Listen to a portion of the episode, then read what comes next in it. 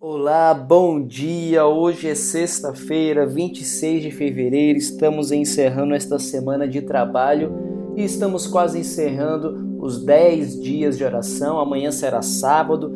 Você, a sua família, junto com os cinco familiares que você convidou, estaremos encerrando todo este programa que foi preparado em especial para você e sua família terem Deus em primeiro lugar e que a sua família permaneça fiel até o fim. Quero ler um texto de Isaías 55, versos 6 e 7, onde é dito: Busquem o Senhor enquanto ele pode ser encontrado, invoquem-no enquanto ele está perto. Que o ímpio abandone o seu mau caminho e o homem mau os seus pensamentos.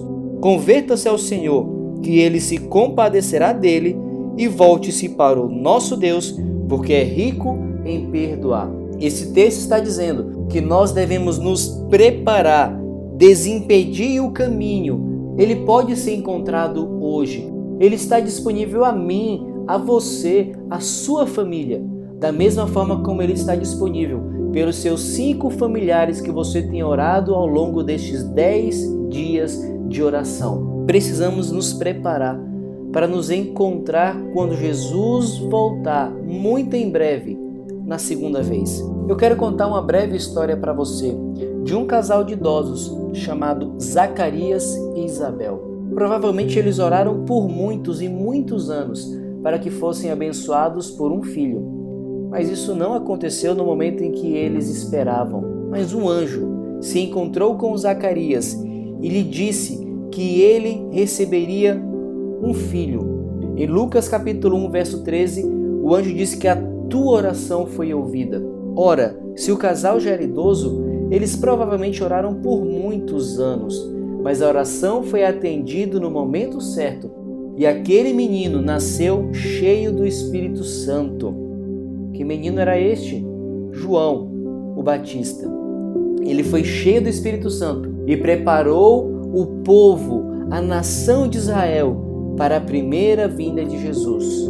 Pais, mães, orem para que você e os seus filhos estejam também cheios do Espírito Santo, pois todos nós estamos nos preparando para a segunda vinda de Cristo. A oração é fundamental para que estejamos cheios do Espírito e não somente isso, mas para que este mesmo Espírito esteja conosco durante todo o dia. No livro Conselhos para a Igreja 204 é dito que antes de sair de casa para o trabalho, toda a família deve ser reunida e o pai ou a mãe, na ausência dele, deve rogar fervorosamente a Deus que os guarde durante o dia.